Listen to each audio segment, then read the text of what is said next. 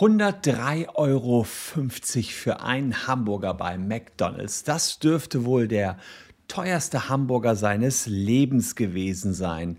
Das war jedenfalls ein Preis, den einer unserer YouTube-Zuschauer zahlen musste, weil er auf dem Nachhauseweg in Baden-Württemberg einen Hamburger gegessen hat. Und wie es dazu kommen konnte, dass der Hamburger so teuer wurde, zeigt euch hier der Bußgeldbescheid, der vom Landratsamt in Ludwigsburg erlassen worden ist. Da wird dem YouTube-Zuschauer Folgendes vorgeworfen. Sehr geehrter Herr so so, Ihnen wird zur Gelast gelegt am 2. Februar um 20.37 Uhr folgende Ordnungswidrigkeit begangen zu haben. Sie haben sich ohne triftigen Grund außerhalb der Wohnung aufgehalten. Paragraphen bla bla bla, Infektionsschutzgesetz und Corona-Verordnung. Polizei war Zeuge. Deswegen hier ein Bußgeld von insgesamt 103 3,50 Euro, 75 Euro das Bußgeld und natürlich kommen dann noch Gebühren und Auslagen hinzu.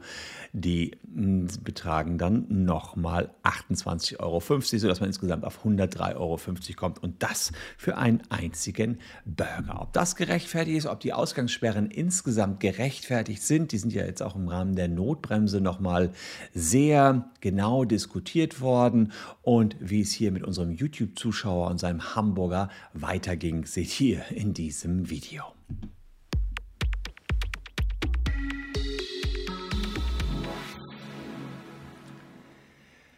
Hallo, ich bin Christian Solmecke, Rechtsanwalt und Partner der Kölner Medienrechtskanzlei Wildeborger und Solmecke und lasst gerne ein Abo für diesen Kanal da, falls euch rechtliche Themen interessieren. Und rund um Corona halten wir euch ja mit Recht sowieso die ganze Zeit up to date. Was ist erlaubt, was ist nicht erlaubt, wo sind die Grenzen der ganzen Grundrechtseingriffe möglicherweise überschritten worden. Und da haben wir eigentlich einen schönen Fall, der in die aktuelle Zeit leider sehr gut reinpasst, denn ein YouTube-Zuschauer hat hat ein Gedächtnisprotokoll angefertigt. Das möchte ich mir zusammen mit euch erstmal anschauen denn es betrifft die Ausgangssperren in Baden-Württemberg. Da gibt es diese Maßnahmen schon länger. Wir in Köln kennen die Ausgangssperren erst seit dem letzten Wochenende von 21 Uhr bis 5 Uhr morgens.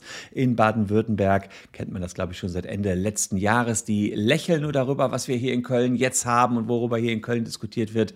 Ähm, und äh, ja, entsprechend ist hier jetzt im Februar schon Folgendes passiert. Also das ist das Gedächtnisprotokoll, was wir zugesandt bekommen haben. Also der YouTube-Zuschauer, der äh, erinnert sich an Folgendes. Er war Ende Februar, Anfang Februar auf dem Rückweg von seiner Arbeitsstelle in Frankfurt in Hessen 200 Kilometer weiter nach Baden-Württemberg gefahren. Er hatte Hunger. Den ganzen Tag gab es Geschäftstermine. Dann fährt er zu McDonald's, holt sich einen Hamburger und da sagt die Beamtin, die Polizei hat da schon gelauert, weil sie schon dachte, dass da doch ein paar böse Buben sind, die sich einfach einen Hamburger holen.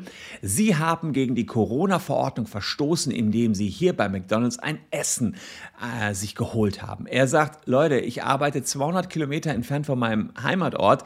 Ich habe Hunger ohne Nahrungsaufnahme halte ich eine Weiterfahrt für kritisch. Hier die Bescheinigung meines Arbeitgebers. Ich arbeite in der kritischen Infrastruktur und darf deswegen auch noch nach Hause fahren nach 20 Uhr. Bei denen ist sogar 20 Uhr die Grenze.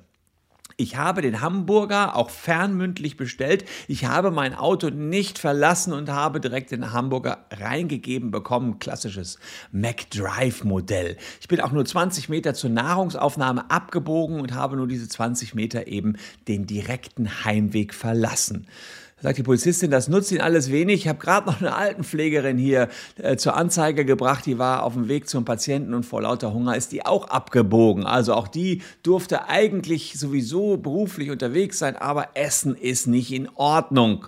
Äh, wenn sie zu ihrer Freundin gefahren wären, hat die Polizistin noch gesagt, wäre es okay gewesen, aber nicht zu McDonald's. Er hat dann gefragt, warum ist denn dann McDonald's geöffnet, wenn doch sowieso da keiner essen darf? Das konnte die Polizistin ihm offenbar auch nicht erklären. Das Gedächtnisprotokoll geht weiter. Man sagt, man schreibt jetzt lieber Anzeigen.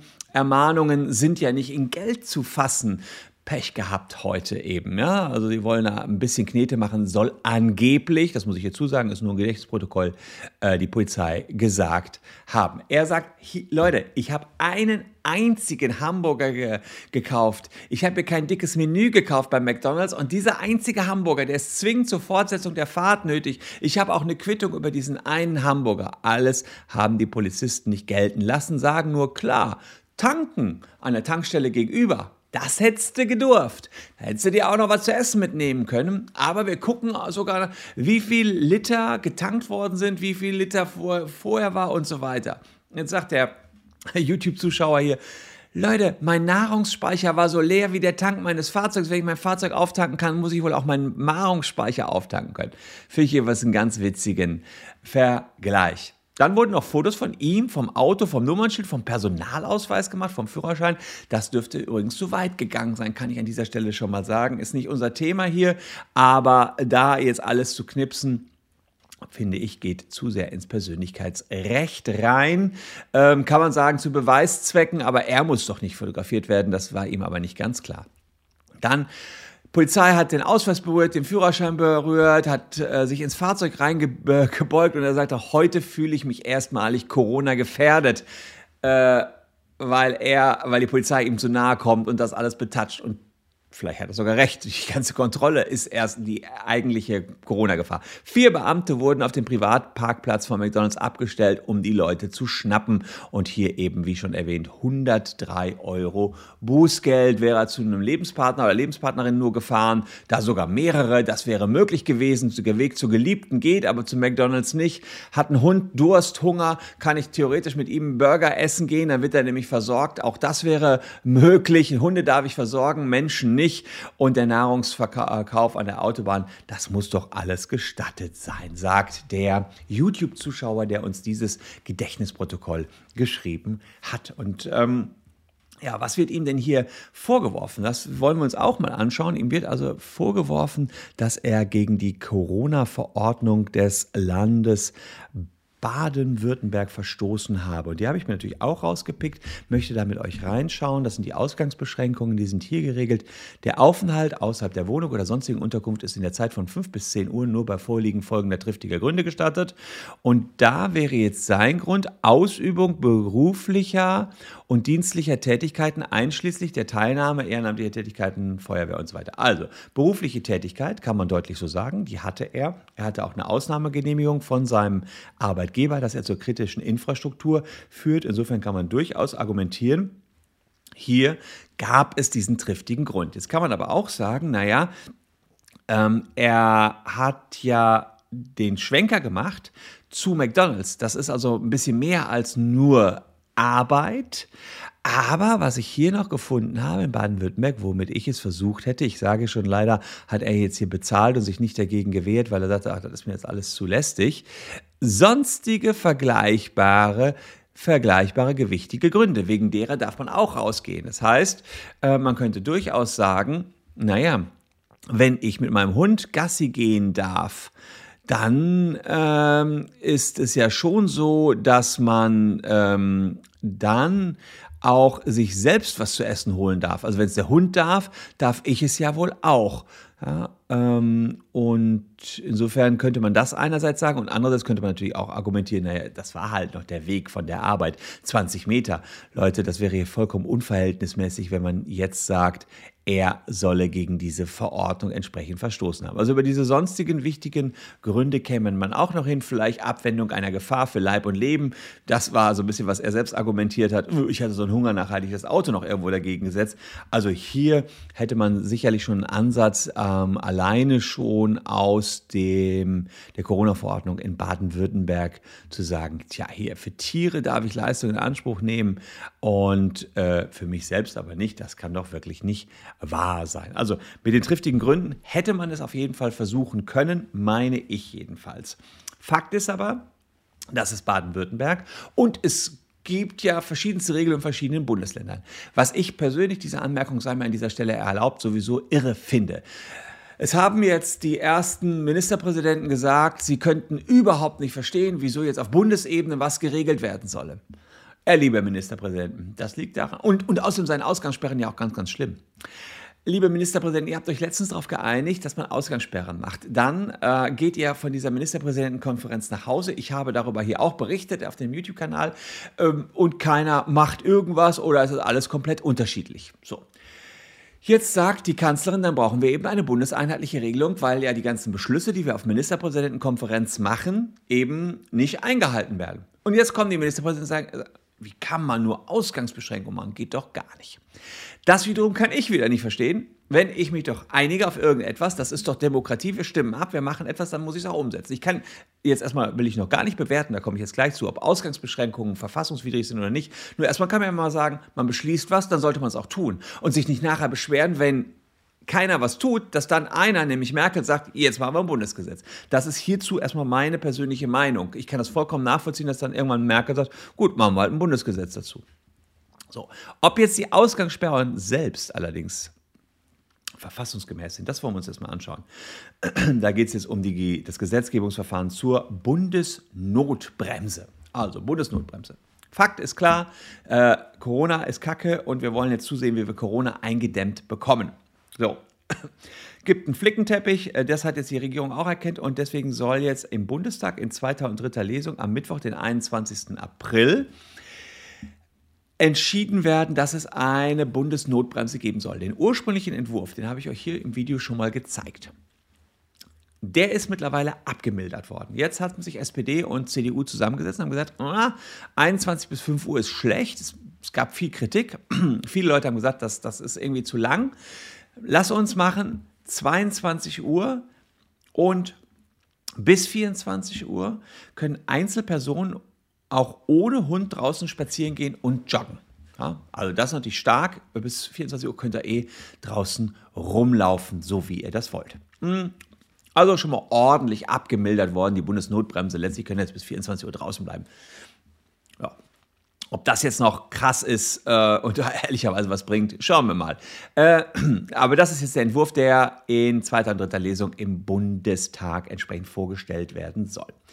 Die Frage ist, in welche verfassungsrechtlichen Bedenken gibt es überhaupt gegen Ausgangssperren? Naja, der Deutsche Bundestag geht nicht unvorbereitet in solche Gesetzesentwürfe rein. Die haben ein Gutachten machen lassen. Ein Gutachten von keinem geringeren als dem wissenschaftlichen Dienst. Und der wissenschaftliche Dienst hat hier, äh, das ist auch relativ aktuell, eine verfassungsrechtliche Bewertung der neuen Infektionsschutzgebung vorgenommen. Ähm, ich meine, das ist jetzt äh, aus April, ja, 15. April, also Abschluss der Arbeit 15. April 2021, also wenige Tage erst alt.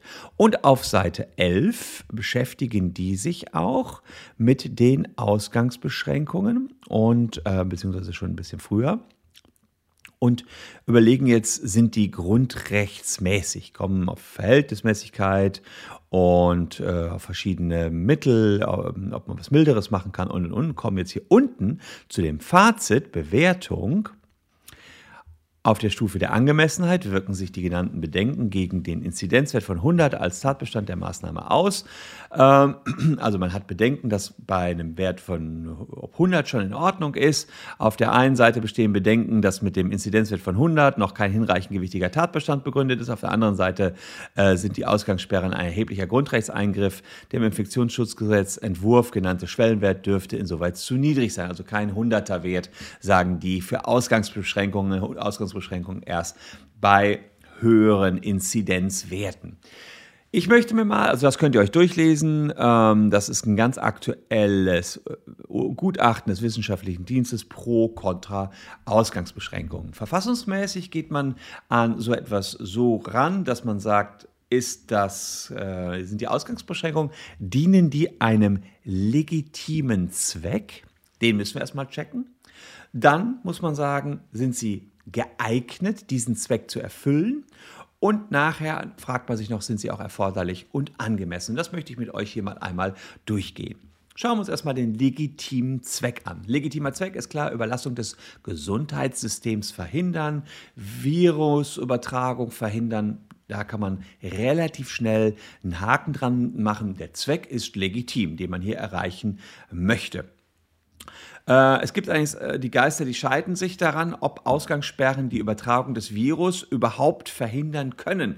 Äh, da kann man sagen, sind überhaupt nicht vom Grunde her überhaupt nicht geeignet und können deswegen auch keinen legitimen Zweck darstellen. Das Verwaltungsgericht Hamburg hat allerdings die Geeignetheit damit begründet, dass es Erfahrungen zu Ausgangssperren gibt und dass Ausgangssperren, und das ist übrigens der wichtigste Grund, offenbar zur Beschränkung von Sozialkontakten führen und damit das Pandemiegeschehen beitrügen. Ich habe eine Umfrage gemacht bei den jüngeren Kollegen, wie sich denn in Köln am letzten Wochenende die Ausgangssperren auf sie ausgewirkt haben. Und da haben ein oder andere gesagt, völlig blöde, wir wollten uns eigentlich zu ein paar Freundinnen treffen. Ja, jetzt gab es die Ausgangssperren, jetzt wussten wir gar nicht, wie sollen wir es machen mit den Treffen. Übernachten bei den anderen wollten wir nicht. Komme ich gleich noch drauf zu, was das wiederum bedeutet. Ja, jetzt haben wir es gelassen. Sprich, man ahnt schon, das führt zu weniger Sozialkontakten. Ich hatte dann nur angemerkt, na, ihr hättet euch gar nicht in Köln mit so vielen Freundinnen treffen können. Äh, auch das möchte man verhindern. Das kann die Polizei ja kaum kontrollieren, zu wie vielen Leuten wir uns treffen, selbst wenn es da schon die Gesetze gibt. Deswegen versucht man offenbar über die Ausgangssperren ranzugehen. Zu Recht meint das Verwaltungsgericht Hamburg auf der Prüfung des Zwecks. Also erstmal erste Stufe der Prüfung der Verhältnismäßigkeit, der Verfassungsmäßigkeit. Verwaltungsgerichtshof München sagt, ja, die sind geeignet, ähm, denn private Feiern sollen unterbunden werden und wenn man gar nicht hinfahren kann zur privaten Feier, dann feiert man gar nicht. Das ist der Hauptzweck der Ausgangsbeschränkungen. Nicht, dass man draußen rumläuft, da kann man sich eh nicht anstecken, sondern private Feiern tragen zum Infektionsgeschehen bei und man kann die privaten Feiern nicht kontrollieren. Wir wissen nicht, was in den Häusern passiert, deswegen müssen wir gucken, was auf den Straßen passiert. Lässt sich zumindest hören. Verwaltungsgerichtshof äh, in München. Andere Auffassungen gibt es auch, die sagen, naja, wir halten uns nur im Freien auf. Im Freien relativ geringes Ansteckungsrisiko. Was sollen Ausgangsbeschränkungen überhaupt bringen? Wenn man nur auf den Aufenthalt im Freien und nicht auf die Verhinderung von Privatpartys abstellt, ist das natürlich gut zu hören und die Argumentation lässt sich da durchaus vertreten. Oberverwaltungsgericht äh, Lüneburg. Wir sind immer noch auf der Schiene, verfolgt das legitime Zwecke und ist geeignet, sagt, naja, die Eignung äh, müssen wir mal hier ganz schön in Frage stellen, denn man sagt den Leuten ja, sie dürfen trotz Ausgangssperre in fremden Wohnungen bleiben, auch von 22 bis 5 Uhr. Jetzt muss man sich vorstellen, sie dürfen sich aber nicht mehr auf die Straße begeben, sagt das Oberverwaltungsgericht in Lüneburg. Das führt doch eher dazu, dass die Leute dann in fremden Haushalten übernachten, möglichst äh, auch noch gegen den Willen des Hausvorstandes dort und sich dann an einem anderen Ort aufhalten. Das würde aber doch eher dazu führen, dass der Kontakt verlängert wird und sich dadurch dann das Infektionsgeschehen äh, vermehrt.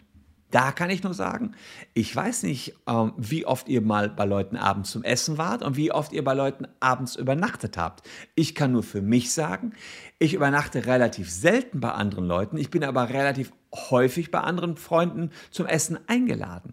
Und dass ich jetzt bei diesen Leuten dann übernachten würde, halte ich persönlich für eher unwahrscheinlich. Aber das nur auf meine Person bezogen. Wenn ihr ständig bei Freunden pennt und sagt, ja, das hat sich jetzt eher äh, dadurch erhöht, kann man wirklich sagen, es ist gar nicht geeignet. Die Ausgangssperren wären nicht geeignet, Sozialkontakte zu minimieren, sondern in dem Punkt erhöhen sie sogar noch die Dauer des Kontaktes.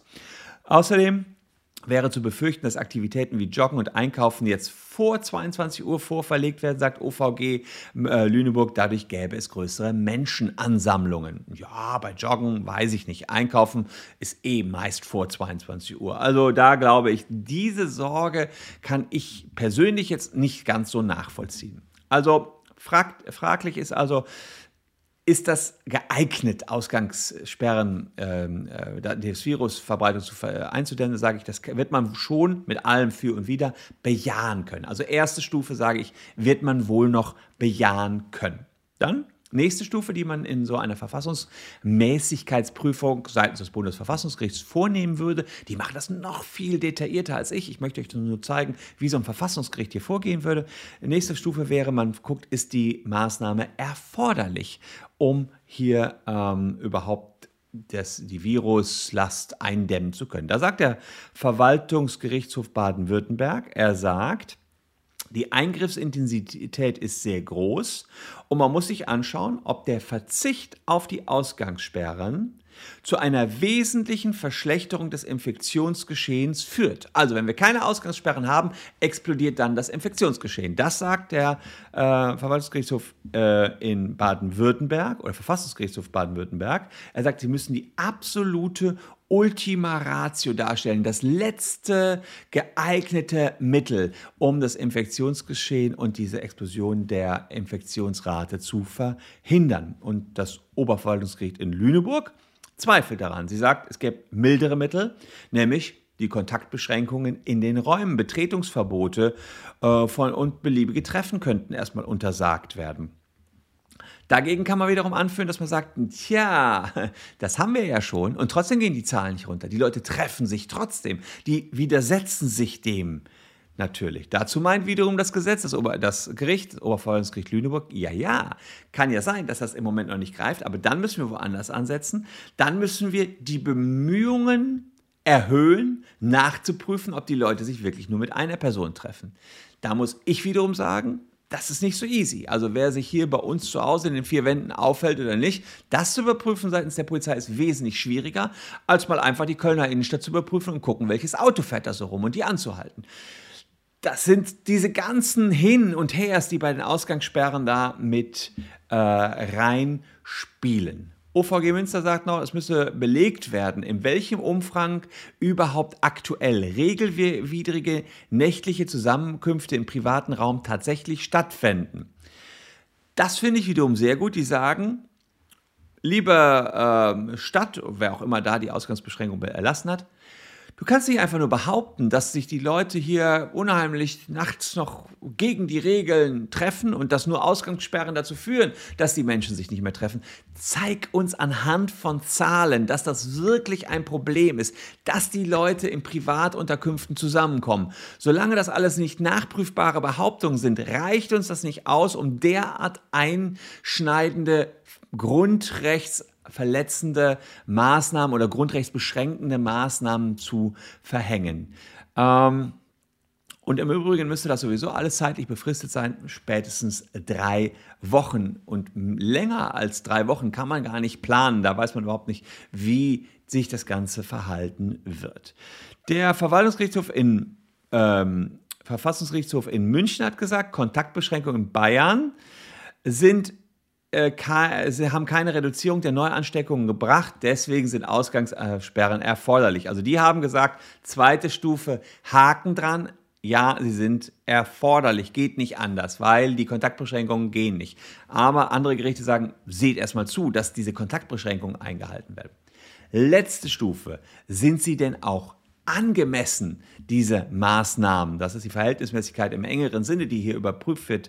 Und da sagt man, ja, äh, man muss abwägen zwischen der Schwere des Eingriffs und hier wird eingegriffen in, also wenn man eine Ausgangssperre verhängt, in folgende Grundrechte. Ja, in unserer Verfassung steht das, dass wir es dürfen.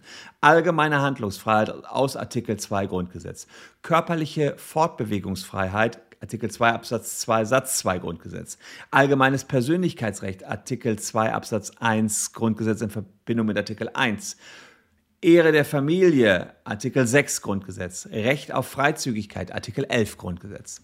Es ist nicht so, dass man diese Grundrechte nicht einschränken darf. In Artikel 11 ist zum Beispiel klar geregelt, dass die Freizügigkeit, also das Recht, dass man sich in Deutschland überall frei bewegen kann, eingeschränkt werden kann, wenn irgendwo eine Epidemie droht aber man muss das dann trotzdem abwägen mit dem, was es nachher bringt. Ja? Man kann Grundrechte einschränken, das geht schon.